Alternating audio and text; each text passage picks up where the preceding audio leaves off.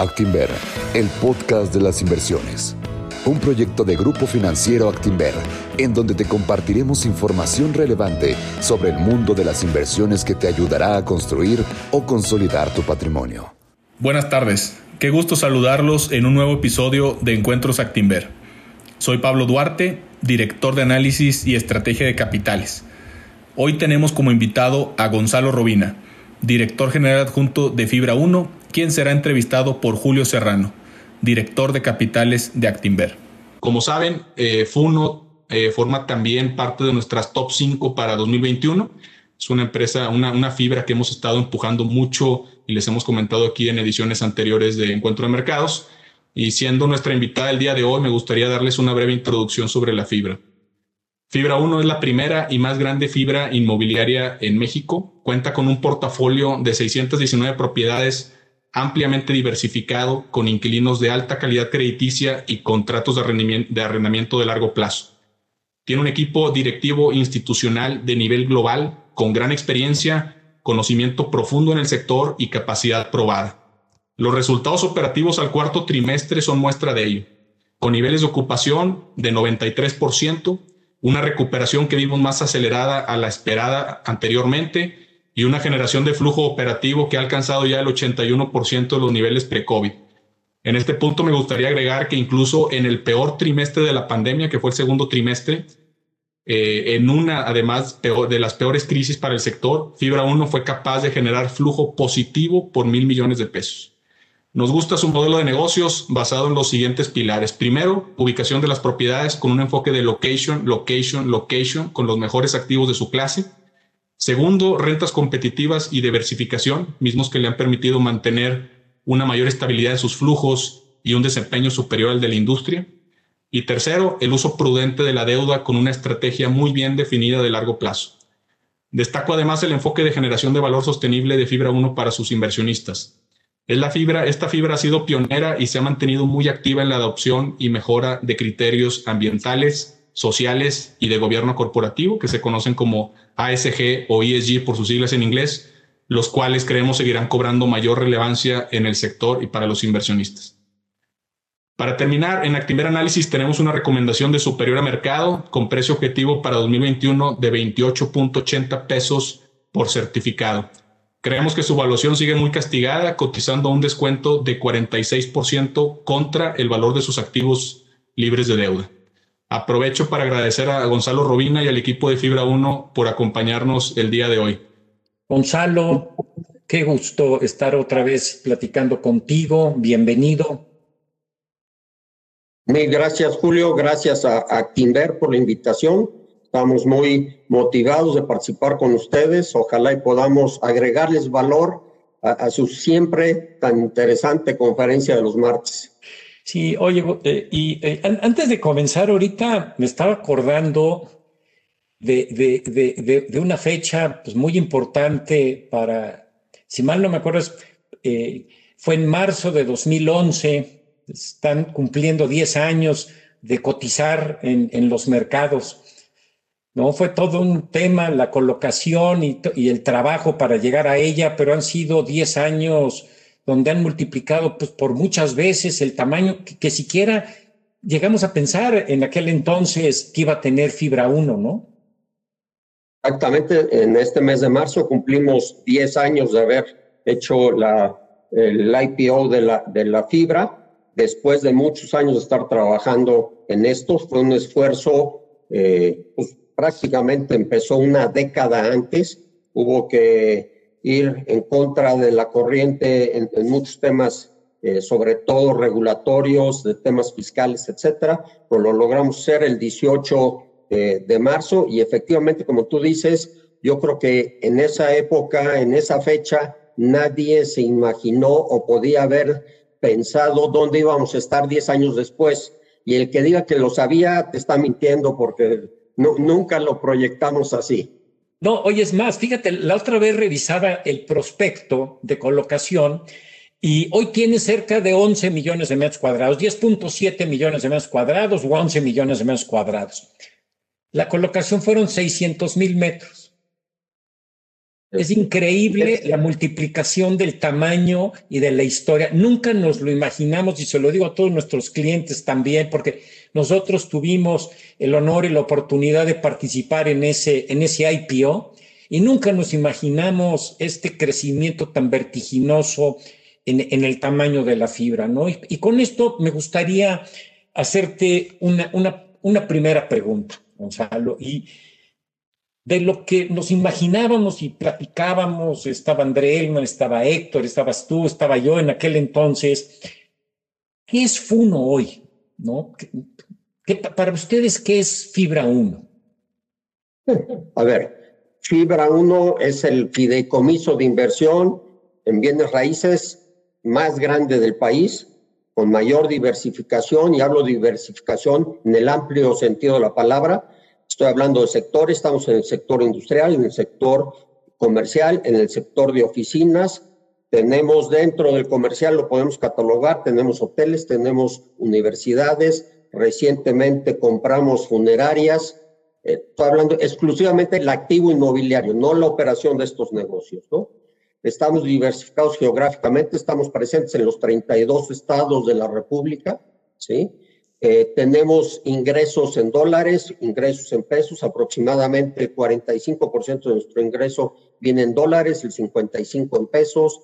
Entonces tenemos la, diversificación perfecta eh, para un inversionista que, digamos, y déjame ponerte que es uno, el vehículo a través del cual un inversionista puede invertir en el sector inmobiliario con esta gran diversificación. ¿Y a qué me refiero con esto? Decir, ok, acumulo X cantidad de pesos y puedo ir a comprar o un local comercial o un departamento que voy a rentar. Tengo concentrado mi riesgo en un solo mercado, dentro de un solo tipo de inmueble, etcétera. Al comprar los certificados de fibra 1, estás comprando un cachito de cada uno de los edificios de oficinas, de cada uno de los centros comerciales, de cada una de las naves industriales, con la facilidad de entrar y salir del mercado cada vez que uno quiera. Si tú te compras un departamento y lo rentas, y al día siguiente necesitas liquidez o vas a tratar de hipotecarlo y te vas a tardar pues un peregrinal a lo mejor de entre 60 y 90 días, si es que lo logras, entonces a lo mejor ya, ya te pasó la necesidad de esa liquidez que necesitas. En cambio, con los certificados es inmediato.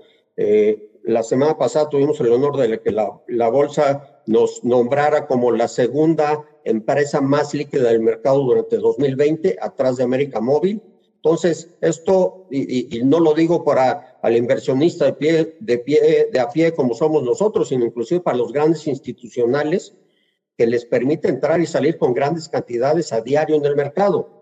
Eh, hoy más del 50% de los inversionistas son inversionistas institucionales globales que están invertidos en, en, México a través de Fibra 1. Eso, y lo digo con mucho orgullo, o sea, hemos sido un vehículo en el que hemos traído eh, pues, cerca de 5 mil millones de dólares al mercado mexicano y no es un, capital volátil porque al final de cuentas ese dinero que hace Fibra 1 lo termina enterrando, compra tabiques, ¿no? Perfecto. Y, y ahora sí estamos también próximos a cumplir un año de pandemia. ¿Y qué han hecho? ¿Cómo, cómo, cómo reaccionaron? Nunca nos imaginamos tampoco hace un año que esto iba a durar lo que ha durado. Pero, ¿qué han hecho en, la pandemia? ¿Qué decisiones tomaron? Eh, y, cómo se ven adelante después de este año de un cambio trascendental y dramático en, en, la vida de todos nosotros? Mira, ¿qué hemos hecho? La función principal que hemos hecho y a lo que nos hemos dedicado es escuchar las necesidades de nuestros clientes, atender a nuestros clientes. Todo suena muy sofisticado, IPOs y colocaciones de bonos y eh, todo lo que le quieras ver, pero nosotros nos debemos a nuestros inquilinos. Si a final de cuentas nosotros no cobramos las rentas de nuestros inquilinos, todo lo demás es accesorio y, no tiene valor. Entonces nos hemos dedicado a atender las necesidades de cada uno de ellos, analizarlas cuidadosamente, buscando la forma de brindarles la cantidad de apoyo que consideramos sea adecuada para asegurar, asegurar la continuidad de sus negocios. No ha habido una receta y esto se vuelve complicado. Hace rato que decías millones de metros cuadrados, nomás en contratos de arrendamiento comerciales tenemos nueve mil. ¿Sí? Entonces, nos sentamos con nueve mil clientes a, buscar, a escucharles cuáles eran sus necesidades y tratarles de hacer un traje a la medida.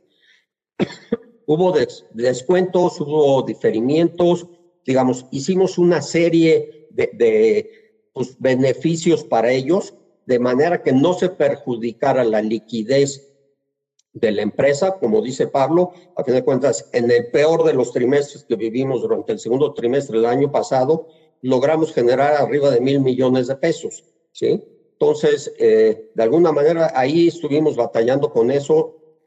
Y dentro de todo el tema, mira, siempre uno habla, es que la diversificación, si te pegan en un lado, en el otro lado, no, no te pegan tan alto. Bueno, pues aquí pues la pandemia fue global y para todos los sectores, pero dentro de todo este contexto, yo te puedo decir que el sector comercial fue el que de inmediato se vio más impactado, pues porque de un día para otro era cerrar la cortina del changarro.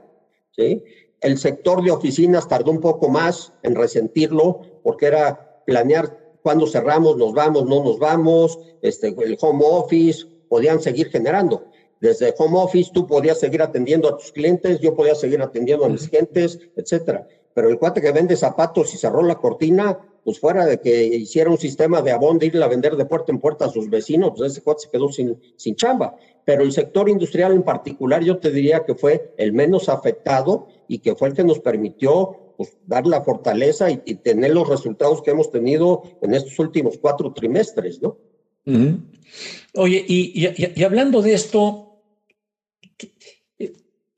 tienes por, tienes por un lado tus naves industriales, siguen muy activas, eh, van, tienes por el otro lado los centros comerciales que, que, ha, empezado la, la apertura, eh, pero por otro lado tienes las oficinas y ahí eh, puede haber algunas dudas de, algunas, de algunos inversionistas de decir, ahora con la pandemia, ¿qué ha pasado con el sector de oficinas? ¿Qué están haciendo con, su, con, con el negocio de oficinas que tienen?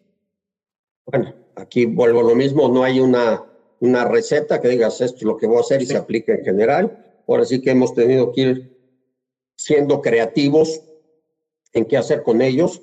Eh, a ver, te doy un par de, casos concretos. Por ejemplo, teníamos un edificio en La Viga, eh, casi esquina con Río Churubusco, que era un edificio que estaba eh, primordialmente ocupado por oficinas de gobierno. De hecho, son dos edificios, dos torres completas. Una de ellas eh, la estamos convirtiendo hoy en día en hospital, ¿sí? Que a fin de cuentas, llámale pandemia, nos dimos cuenta, se nos abrieron los ojos de la necesidad que necesitábamos de infraestructura en el sector salud. Entonces, estamos convirtiendo una de las dos torres en hospital. Teníamos un proyecto en desarrollo eh, colindando con, con Plaza Satélite, donde iba a ir un pequeño centro comercial, una torre de oficinas y una torre de departamentos. Pues la torre de oficinas hoy también ya se firmó y ya estamos este, modificando el proyecto para hacerlo un, hospital. Entonces nos hemos ido teniendo que, que, adaptar las nuevas necesidades. Ahora, de cara a nuestros clientes, digo, hemos tenido que ser muy creativos y tratar de apoyarlos, pero eh, sé que hay mucho ruido en el mercado sobre el tema de oficinas y el home office y mm. cosas de ese tipo de las que yo no comulgo en gran parte con ellos. Y pues ahora sí que para muestra yo traigo una muestra de mercado arriba de un millón de metros cuadrados que tenemos de oficinas. Entonces yo creo que es una muestra bastante representativa de lo que es el mercado. Para que tengamos idea, el mercado de oficinas clase B más clase A en la Ciudad de México, Monterrey y Guadalajara son aproximadamente 6 millones de metros cuadrados. Nosotros tenemos arriba de un millón. Somos el 20% del mercado. Entonces es una muestra bastante representativa. Déjame darte algunos ejemplos de lo que hemos hecho para apoyar a nuestros inquilinos y luego me voy al, concepto del home office, no home office. Eh, dentro de los grandes edificios de, reforma que tenemos, eh, como digo yo, durante la primera pandemia, porque ya se me hizo como que ya llevamos mucho tiempo en esto, este, en los primeros meses, en las primeras negociaciones por ahí del mes de abril y mayo, eh, con tres grandes inquilinos, el más pequeño tiene 5 eh, mil metros cuadrados de oficina y el más grande tiene 17 mil metros cuadrados de oficina. Eh, nos sentamos con ellos pidiendo apoyo, no tenían gente yendo a sus oficinas, querían un descuento en las rentas, cosas por el estilo, ¿no? Haciéndote la historia corta, lo que terminamos haciendo fue decir, ok, yo te apoyo con un descuento durante los siguientes tres meses, ¿sí? Pero a cambio de esto, tú me vas a extender la vida de los contratos, ¿sí? que teníamos vencimientos desde 2022 hasta 2025. ¿sí? Hoy esos vencimientos se corrieron de 2029 a 2035. ¿sí? Y en, en, dos de los tres casos, lo que les dimos de descuento, lo, que, lo terminamos amortizando en la vida de ese contrato. O sea, yo te regalé tres meses, pues entonces págame tres centavos más por metro cuadrado en la vida del contrato restante y de esa manera yo me, yo me compenso, ¿no? Que aquí, vamos, independientemente del acuerdo económico, lo que te quiero expresar es, los tres, pues a, final de cuentas abrimos la negociación, extendimos plazos, se modificaron montos de renta, etcétera. Podían habernos regresado metros cuadrados de oficina. Y hoy te puedo decir que en esos tres casos no hubo en ningún momento de las conversaciones la intención de decir, oye, es que ya vamos a trabajar la mitad de home office y este, entonces te regreso la mitad de los metros. No fue el caso en ninguno de los tres. Y, y, no es nada confidencial, me atrevo a decirte los números, los nombres. Estamos hablando de Deloitte, ATT y Marsh, ¿sí? Los tres en el corredor de reforma, ¿sí?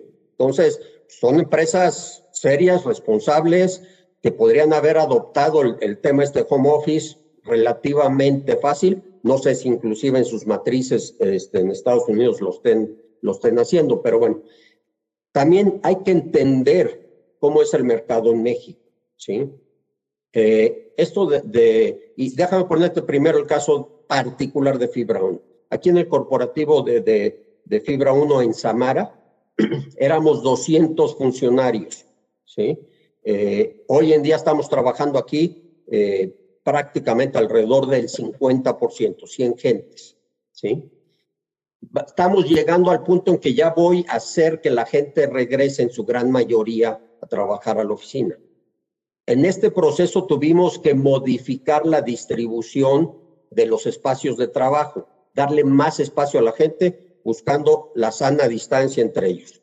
Hoy si yo tuviera que regresar a los 100 restantes, ya no me cabe. Hoy y, está contado y está calculado, me van a caber 150 donde cabían 200. ¿Qué va a terminar haciendo fibra 1? Necesito ir a tomar más espacio dentro de Samara o en cualquier otro lado para los 50 restantes. Y ahí hago, abro un paréntesis y, y valga el comercial. Al día de hoy, Fibra 1 no ha dejado de prescindir de un solo empleado.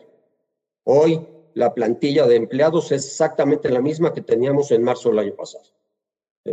Cierro el, el, el, paréntesis. Este, entonces, el tema este de home office, eh, yo no comulgo mucho en que esto vaya a ser ya una tendencia en México. Todos ya nos acostumbramos a que sí, no es tan difícil trabajar desde casa. Si por alguna necesidad me necesito quedar en casa, lo puedo hacer. Pero hacerlo de manera permanente, partamos de la base, ¿cuál es la forma de vida de gran parte de, los empleados, funcionarios, eh, ejecutivos que trabajan eh, en, México. Pues muchos de ellos viven en casas eh, modestas de tamaño pequeño, donde a lo mejor vive, aparte de, del matrimonio, dos, tres hijos, vive una sobrina y a lo mejor viven en casa de la suegra. Este, entonces, los niños están tomando clases por por, también por, por Zoom y el papá está tratando de trabajar, está en una videoconferencia, la señora prende la licuadora atrás este, y la suegra se resbala y hay que ayudarla a que se pare. Vamos, esa forma aquí en México como, vivimos no funciona. Oye, en Londres, pues a lo mejor el 90% de la gente vive sola en su departamento o con una pareja máximo. Bueno, pues ellos sí se pueden quedar en su casa. Aquí en México no es el caso. Y te voy a hablar de, de, dos amigos funcionarios de un banco que está ubicado aquí en Santa Fe, este, que obviamente están trabajando desde casa. Eh, estos dos amigos de muy buen nivel dentro del banco eh, decidieron por ahí del segundo mes de estar en su casa, con cargo a su cartera personal, rentar espacios en, en, en un WeWork aquí en Santa Fe, para ellos poderse salir de su casa y, tener su espacio, su momento para poder trabajar desde casa. ¿sí? Entonces, este, eso de que ya todo el mundo se va a caer, que se va a quedar en casa y se va a caer el mercado de oficinas, no es el caso. No estoy diciendo que no va a pasar nada, ¿eh? tampoco soy este, este, naif en ese sentido. Sí, sí va a haber ahí una afectación, va a haber, yo creo que una guerra de precios. O sea, al cuate que se le está medio vaciando su, su edificio, pues va a querer jugar con los precios para que no se le vacíe. Y ahí, pues también viene un poquito el músculo que, tiene, que tenemos dentro de Fibra 1, pues tenemos la capacidad de poder ser muy competitivos en lo que le ofrecemos a, a, nuestros clientes. Estamos haciendo nuestro mejor esfuerzo por retener a todos y cada uno de ellos, apoyarlos en sus necesidades. Pues ahora sí que desde que el que venía pagando 30 dólares y necesita pagar 20, pues tenemos, ahora sí que dentro del menú, dentro de más de ese millón de metros cuadrados, pues tenemos este, metros cuadrados de 30, de 25, de 20, de 12 y de 10. Entonces, estamos tratando de acomodar ahí de acuerdo a las necesidades de, de nuestros clientes. Correcto. Pues muy, la verdad, muy interesante esta perspectiva y como dices, pues hoy tienes tú una parte muy importante del, del negocio de oficinas y tienes un feeling y un termómetro pues, relevante en este, en este segmento. Ahora me gustaría hacerte una, una, una, una pregunta de, ya, ya, ya, platicamos de qué es Funo, ya platicamos de sus fortalezas, ya platicamos de lo que ha hecho durante la pandemia, eh, cómo ha crecido el equipo que tiene. Eh, ya Pablo nos mencionó el descuento eh, tan atractivo al que está cotizando sobre pues, el valor de los edificios netos de deudas que tiene. Pero tengo una pregunta, ¿por qué un inversionista debe de tener certificados de FUNO en su portafolio de inversión? Bueno, antes que nada, gracias Pablo, el resumen que hiciste, a, ver si me lo puedes mandar, Gary, porque fue eh, en tres minutos hice un perfecto resumen de, lo que es fibra. Mil gracias. ¿Por qué debe tener uno un certificado de fibra 1? Eh, punto número uno, diversificar. Eh, de alguna manera, yo creo que ustedes, hoy ahora sí que no le voy a vender chiles a Clemente Jax, pero vamos, yo creo que cualquiera de los asesores de Actinver a cualquiera de sus inversionistas le habla de una diversificación en su cartera. El señor puede ser, estar en la industria farmacéutica, puede ser abogado, independientemente de su giro, yo creo que siempre es recomendable en una proporción tener algo de bienes raíces, como digo yo, y lo repito, de tabiques, o sea, tú siempre diversifícate y ten una inversión sólida en un activo duro como pueden ser los bienes raíces, ¿no? Las fibras, fibra 1, es ese vehículo en el cual puedes estar diversificado, no importa tu actividad, en el que puedas tener una parte, cada quien lo tendrá que decidir, una parte de tu patrimonio, porcentualmente puede ser el 10, el 20, el 30, lo, lo que consideres oportuno, eh, dentro de un tema inmobiliario. ¿Sí? Somos el vehículo para hacerlo. ¿Esto qué representa? Ok, lo que tengas tú de proporción en, en, certificados de fibra 1 va a estar representado pues, por esos 650 activos que tenemos. Vas a tener una micra dentro de cada uno de los 11 millones de metros cuadrados que tenemos, ¿no? Con eh, lo que hemos tratado de homologar, la ley nos obligaba a distribuir el 95% de nuestro resultado fiscal anualmente, como lo hace cualquier otra empresa. Nosotros, y ahí sí Fibra 1 fue el pionero también, decidimos distribuir el resultado fiscal eh, cada trimestre, tratándolo de homologar a lo que equivaldría a una renta. Ese inversionista de de a pie que diga, ok, yo en lugar de comprar un departamento que me va a costar 8 millones de pesos, compro 8 millones de pesos de certificados y efectivamente lo que él iba a estar recibiendo mensualmente o trimestralmente de sus rentas del departamento, aquí lo va a recibir vía el dividendo que estamos distribuyendo y hemos distribuido desde hace 10 años, ya prácticamente por 40 trimestres, que hemos estado distribuyendo este, de manera eh, trimestral, rigurosa, y ha sido de manera creciente, excepto, pues, obviamente, durante 2020, que sufrimos un un, pequeño golpe ahí en el flujo, pero de alguna manera la distribución que hemos que habíamos venido haciendo durante 36 trimestres había sido una distribución creciente. Entonces, eso es lo que podría representarle a un inversionista por qué tener ese certificado. Ahora, esto es una, vas a tener una diversificación en los segmentos, en la ubicación, en la calidad de activos, tipos de activos, tipos de cliente, y vas a tener una administración profesional que lo haga. Regreso al ejemplo del departamentito. Si al señor del departamento se le descompuso el calentador, te va a hablar para decir, oiga, no sirve el calentador cuando me lo viene a cambiar, ¿no? O si el señor deja de pagarte, no sabes si hablarle al abogado para cobrarle o no cobrarle o qué es lo que haces. Aquí, al tener el certificado, te evites todo eso. Tienes una administración profesional y te limitas básicamente a estar recibiendo tu dividendo cada trimestre, ¿sí? Yo creo que el invertir en el tema inmobiliario también responde a un modelo de negocios contracíclico. Aquí los flujos son muy estables, muy predecibles y crecientes en el tiempo. Lo que te decía, hemos estado distribuyendo trimestre a trimestre cada vez más. Entonces, de alguna manera son unas de las razones por las cuales yo creo que todo mundo deba de estar invertido en el sector inmobiliario y yo creo que por la liquidez y por muchos otros factores que Pablo ya me hizo favor de enumerar, pues estar invertido en fibra 1 hace todo el sentido, ¿no? Perfecto. Y, tengo una última pregunta antes de que pasemos a responderle a nuestros clientes sus preguntas. Y ya platicamos de qué era de, Funo hace 10 años o del Funo inicial hace 20 cuando inició todo este proceso. ¿Dónde quieren ustedes, la alta administración, ver a Funo en el 2025? A ver, estamos hablando de años complicados.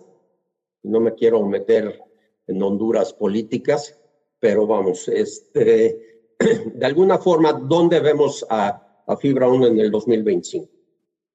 Yo creo que Fibra 1 eh, va a seguir creciendo y como bien decías tú hace rato, no es lo mismo crecer cuando teníamos 700 mil metros, decir, nos vamos a doblar de tamaño, vas a tener un millón cuatrocientos mil. Está bien, muy agresivo y todo, pero hoy cuando dices, tengo 11 millones, es decir, me quiero ver al doble, híjole, ya, ya no está tan fácil, ¿no? Pero sí nos vemos creciendo. Nos vemos creciendo de dos formas. Una, yo creo que toda, toda esta debacle que hemos tenido a nivel eh, mundial por el tema de la pandemia, con sus afectaciones económicas, nos va a traer oportunidades que nos va a presentar el mercado. Y bien decía Pablo ahí de que hemos tenido eh, la precaución de tener un apalancamiento prudente. Tenemos mucho espacio para apalancarnos, tenemos liquidez en caja tenemos líneas disponibles con las cuales podemos echar mano y hacer frente a las oportunidades que nos va a presentar el mercado. ¿Qué quiere decir esto? Van a venir oportunidades de gente que va a tener que vender a precios muy atractivos desde el punto de vista de, del comprador y que buscamos consolidarlos. Yo te podría decir que enfrente, en este escritorio pasan, si no el 100%, el 99% de las oportunidades que presenta el mercado inmobiliario en el país y por otro lado, yo no dudo que vaya a haber una consolidación en el mercado de las propias fibras. Por un lado, vemos que salió la, la, la, nueva fibra de Javier Sordo, que felicidades, ya lo hice personalmente con él, pero de alguna manera podrán salir unas nuevas, a lo mejor terminamos consolidando algunas de ellas, hace sentido el sumarnos. Entonces, ¿dónde veo a Fibra 1 durante 2025? Consolidado como el líder absoluto en el mercado. Hoy Fibra 1, aun cuando ya hay cerca de 15 fibras, Fibra 1 representa el 40% del mercado de todas las fibras. ¿sí? ¿Dónde veo Fibra 1 en el 2025? Consolidando esto, siendo el líder absoluto y eh, habiendo tomado las oportunidades que presenta el mercado, siendo visionario en dónde meter los centavos. Tenemos una responsabilidad fiduciaria con nuestros inversionistas, lo hacemos muy conscientes y Ahí, ahí, estaremos en el 2025, si Dios nos lo permite. Pues muy interesante, eh, Gonzalo. Y ahora eh, le voy a ceder la palabra a Pablo Duarte para pasar a, la, a esta interacción que vamos a tener con varias preguntas que ya nuestros clientes y asesores nos están mandando. Pablo, adelante. Gracias, Julio, y gracias, Gonzalo, por la entrevista. Muy interesante lo que nos comentas. Ya tenemos algunas preguntas por parte de nuestros clientes. Si tienen alguna adicional, eh, favor háganosla llegar. Eh, sobre los dividendos, Hay, hay varias. Eh, ¿Qué dividendo está pagando Fibra 1? ¿Cómo ha sido su cambio en la política de distribución? Y si tienen considerado este, hacer cambios adicionales hacia distribuciones mensuales. A ver, eh, la política hemos, que hemos tomado es prácticamente durante los primeros nueve años eh, estuvimos distribuyendo el 100% del, del flujo eh, libre de operación, que era básicamente como decir, yo recibí mis rentas, pagué mis gastos, pagué mi deuda y el cambio lo estoy entregando. Eso era lo que estábamos distribuyendo al 100%. En los últimos tres trimestres hemos cambiado esta política de distribución, es decir, nosotros estamos obligados a distribuir nada más el 95% del resultado fiscal que no coincide con el flujo libre de operación, el FFO, ¿sí? Eh, lo que hemos estado haciendo es distribuyendo lo que legalmente estamos obligados a distribuir, ese 95% lo hemos hecho, y conservar el resto del flujo. ¿Para qué conservar el resto del flujo? Para la recompra de los certificados y pago de deuda, desapalancar la compañía. ¿Qué estamos viendo? Y, y tú lo dijiste muy bien, Pablo, a final de cuentas, no hay mejor compra hoy de lo que tú quieras que lo que tiene 42% de descuento si nuestro certificado, el, valor neto de los activos representa un valor alrededor de 42, 45 pesos y hoy estamos tradeando a 24 pesos, pues no hay mejor adquisición que podamos hacer que nuestros propios certificados. Entonces, el flujo que hemos retenido de esos dividendos lo hemos empleado para la recompra de certificados básicamente y la tendencia de cambiar de distribución trimestral a mensual la vemos muy complicada por el reporteo, y, implicaría demasiado costo para el beneficio que esto podría traer. De acuerdo, gracias Gonzalo. Sí, nos hace todo sentido a nosotros también el cambio que anunció recientemente a su política de dividendos con el precio de fibra uno tan castigada.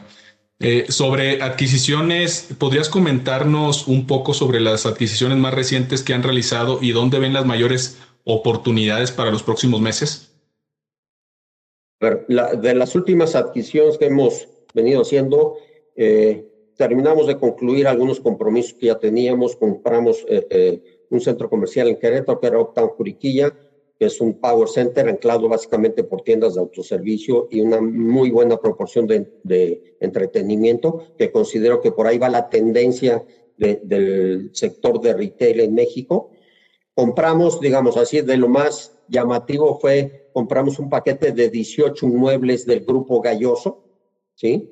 Eh, Grupo Galloso tiene en total creo que alrededor de 40 sucursales, una cosa de este tipo. Nosotros hicimos ahí un cherry picking, encontramos las propiedades que mayor valor inmobiliario tienen atrás y la gran mayoría de, los de, aquí de tu audiencia lo, se van a recordar, digamos, el famoso galloso de Félix Cuevas, ¿sí? Es un, excelente terreno que está construido básicamente en una planta que está volada por arriba del estacionamiento. Todos, desgraciadamente, hemos tenido que pasar por ahí en algún momento.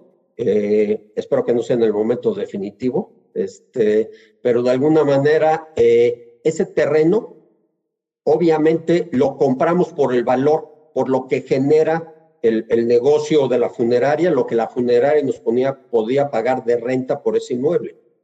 Pero el puro terreno vale entre 2.5 y 3 veces más que lo que pagamos por él. Si por cualquier cosa, Dios no lo quiera, desaparece el negocio de la funeraria y nos quedamos con el terreno, tenemos un, un activo que vale 2.5 veces lo que pagamos. ¿sí? Entonces, eso fue lo que vimos en este tipo de adquisición, independientemente y, desgraciadamente, pues hoy la solidez de un negocio de estas características, así como que les digo que nos tuvimos que adaptar en el sector de oficinas, nos movimos un poco hacia hospitales, tratar de transformar parte de nuestros activos en hospitales. Hoy, el, a lo mejor si me hubieras preguntado hace un año, hace 18 meses, oye, este, ¿te meterías al negocio a comprar los activos inmobiliarios de una funeraria? Pues a lo mejor no lo hubiera considerado. Hoy pues, nos estamos adaptando al cambio, vimos la oportunidad, financieramente hace todo el sentido, desde como lo queramos ver, hace todo el sentido. Se, compró un TAP del 12.25, entonces pues era una oportunidad que no íbamos a dejar pasar. De acuerdo, gracias Gonzalo. ¿Cómo afectan las bajas tasas de interés en México a FUNO y cómo toman las decisiones de inversión en este entorno? A ver, es la afectación que tenemos por la baja en las tasas de interés es positiva. Es por, y, es un doble play ahí. Por un lado, el costo del financiamiento para nosotros se abarata, ¿sí? Eh, a final de cuentas, eso nos permite ser más agresivos en nuestras compras. Y por otro lado, el, mundo inversionista tiene déjame verlo muy simplista, tiene dos opciones. O compra bonos del gobierno que están a una tasa X, hoy la TI está a 4.25, por donde la queramos ver, o compro fibra unos donde a final de cuentas el puro dividendo ya con el recorte que se hizo está entre el 6 y el 7% de rendimiento. Tiene un upside de, que está evaluada ahí con 42% de descuento que tú mencionaste, Pablo tengo un upside ahí de dobletear mi lana prácticamente y el respaldo de ser un activo sólido. No le estoy este, apostando una empresa tecnológica que digas, es que si esto evoluciona y cambia el mundo y no, no sé qué, esto va a valer cinco veces más. No, aquí estás hablando de algo sólido, ¿sí? Entonces, eh, de alguna manera es como, como lo estamos viendo. ¿Y cómo nos afecta la baja de tasas? Yo creo que es positivo y el pronóstico, y vuelvo a lo mismo, aquí los especialistas son ustedes, yo veo que estas tasas bajas van a perdurar un buen rato todavía en el mercado. Estoy hablando a nivel global, ¿eh? no solamente en México. De acuerdo, Gonzalo. Sí, exactamente es cuando hay que aprovechar la oportunidad para invertir en este tipo de, de, fibras, ¿no? Particularmente fibra 1. Eh, otra pregunta por parte de nuestros clientes. Eh, ¿Han visto algún impacto de la pandemia en la comercialización de sus proyectos de más reciente apertura o de aquellos que siguen en proceso de, construcción y desarrollo? Eh, digo, final de cuentas, bueno, déjame empezar por el final. No hemos parado ninguno de nuestros desarrollos. Eh, todas las obras que teníamos en marcha hace un año, hoy siguen caminando. Cerramos cuando fue obligatorio por tema regulatorio de las autoridades locales, pero a fin de cuentas no hemos parado ninguno de los desarrollos. Quien invierte en bienes raíces y que es la filosofía que traemos en el management eh, de, Fibra 1, que habemos varios que ya juntamos este, cuatro décadas de experiencia en el sector inmobiliario, sabemos que tienes que invertir a largo plazo. Tú me dices, oye, híjole, ¿por qué le sigues metiendo a esto si ahorita no sabes qué va a pasar con las rentas? A lo mejor no sé qué va a pasar con las rentas en los próximos 12 meses, 18 meses, pero estoy invertido para los próximos 50, ¿sí? Entonces, ¿qué, es, qué, qué está pasando? Sí, puede haber una afectación. Si tú me dices, el ritmo de comercialización de algunos de los desarrollos se vio afectado, sí. Si teníamos pronosticado rentar mil metros por mes, hoy estamos rentando 600, sí, sí, se está haciendo pero tarde o temprano se van a terminar de absorber esos, esos metros y siempre nos lo va a permitir, y, lo mencionas tú, esa deuda prudente que hemos tomado, tanto en lo desarrollo como en, lo estabilizado, nos permite esas variaciones en las absorciones sin tener ninguna afectación eh, que ponga en riesgo los proyectos, ¿sí? Hoy te puedo decir, en el proyecto de Mítica, que, estaba la torre Mítica donde estaban vendiendo departamentos, están vendiendo departamentos. Hoy tenemos vendido, todavía no entregábamos el primer departamento, estamos próximos a hacerlo. En los próximos meses se entregará ya los primeros departamentos, la parte baja de la, la torre, que por cierto ya se coló la losa número 66 de la torre. Ya, ya acabamos con, con, con la construcción, digamos, la obra negra tenemos vendidos de 607 departamentos, aproximadamente 550 departamentos. Entonces, se siguió con, con, el ritmo de ventas, se vio disminuido. A lo mejor si hubiéramos traído el mismo ritmo, estaríamos vendidos al 100%. Estamos vendidos al 94%. Pues no pasa absolutamente nada, ¿no? O sea, y una vez que se inaugure que haya gente viviendo, ¿Qué va a pasar? los departamentos que nos queden en ese momento, si es que nos quedan departamentos en venta, van a valer más. Entonces, este, la verdad es que no hemos visto mayor afectación. Que sí cambió, sí cambió, no lo estoy tratando de tapar, pero simple y sencillamente lo hemos podido manejar de manera que, no termine afectando o tenga mayor afectación orgánica dentro del, del, grupo. Perfecto, muchas gracias Gonzalo. Ustedes han comentado en, en, varias ocasiones que ven fundamentales muy positivos de largo plazo en el país, en los distintos segmentos. Eh, sin embargo, ven la posibilidad para que las fibras tienen un poco más que ver también con temas de, este, de que se los permitan invertir fuera de México. A ver, el, poder invertir o no fuera de México ha estado siempre sobre la mesa la discusión de si estamos permitidos o no para hacerlo. Yo soy de la filosofía que de sí podemos invertir fuera. Eh, yo te diría que hoy en México, ya hace rato me explayé eh, ampliamente en ese sentido, yo creo que va a presentar grandes oportunidades. Yo creo que todavía hay mucho espacio con el que podamos nosotros seguir en México. Estamos comprometidos en México y difícilmente veo que en el corto plazo este, vayamos a salir fuera de México a invertir como tal, ¿no? De acuerdo, Gonzalo.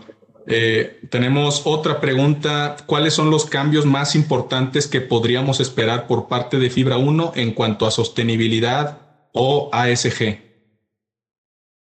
Híjole, este es un tema en el que hemos estado trabajando muy duro. Eh, te puedo decir que somos eh, punta de lanza dentro de la asociación. Quien dirige el área aquí en, dentro de Fibra 1 es Karen Mora.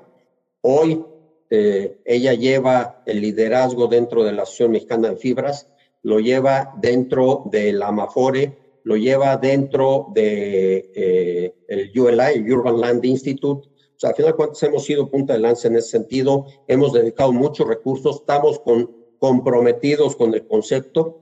Este, en el amplio sentido de sostenibilidad, no es necesariamente un tema ecológico, verde, etcétera, en el tema corporativo, en el tema de responsabilidad social. Hemos, eh, por ahí se deben haber enterado, eh, ahorita con el tema este de la pandemia y recientemente, esto tendrá aproximadamente un mes que, lo arrancamos, eh, Fibra 1, eh, a través de su fundación, donó 200 concentradores de oxígeno. Cuando estábamos en la época crítica de mediados de febrero, donde veías que los hospitales estaban saturados, que había una escasez inclusive de oxígeno, que había ya mercado negro de oxígeno, la delincuencia organizada ya se dedicaba ya no solo al, al huachipol, sino también al oxígeno. Bueno, nosotros decidimos hacer un donativo como compromiso de devolverle a las comunidades en donde estamos presentes, de devolverles algo. Eh, nos hemos dedicado a eh, donar eh, estos concentradores a favor de la gente que lo necesita y, y más necesitada. Entonces, yo te diría que en el amplio sentido del ESG o ASG, hemos estado comprometidos, seguimos comprometidos y no vamos a parar y seguiremos siendo punta de lanza en ese sentido. Buenísimo, muchas gracias Gonzalo. Eh, pues bueno, con eso damos por concluida la sesión de, preguntas y respuestas. Eh, si, si tienen alguna pregunta adicional, no duden en hacérnosla llegar y nosotros les ayudamos a responderla. Muchas gracias Gonzalo nuevamente. Ahora le regreso la palabra a Julio. Pues Gonzalo, qué gusto, qué buena plática tuvimos hoy contigo y sobre todos estos temas de Fibra 1, a todos nuestros clientes y asesores. Muchísimas gracias por haberse conectado hoy y por supuesto, como siempre, pues gracias a todo el equipo Actimber. A nuestros amigos de Actimber, a ti en lo personal, Julio, muchas gracias. Este, estamos a sus órdenes cuando quieran. Me encanta el foro. Este, soy, soy todo suyo. Muchas gracias, Gonzalo. Esperamos poder contar nuevamente con tu presencia en una nueva edición de Encuentros Actimber. Agradezco también a todos los que tuvieron oportunidad de acompañarnos. Nos escuchamos en el próximo episodio. Gracias por acompañarnos en este episodio. Suscríbete a este canal, síguenos en redes sociales como arroba Actimber y escucha antes que nadie las oportunidades de inversión que tenemos para ti. En Actimber, acostúmbrate a ganar más.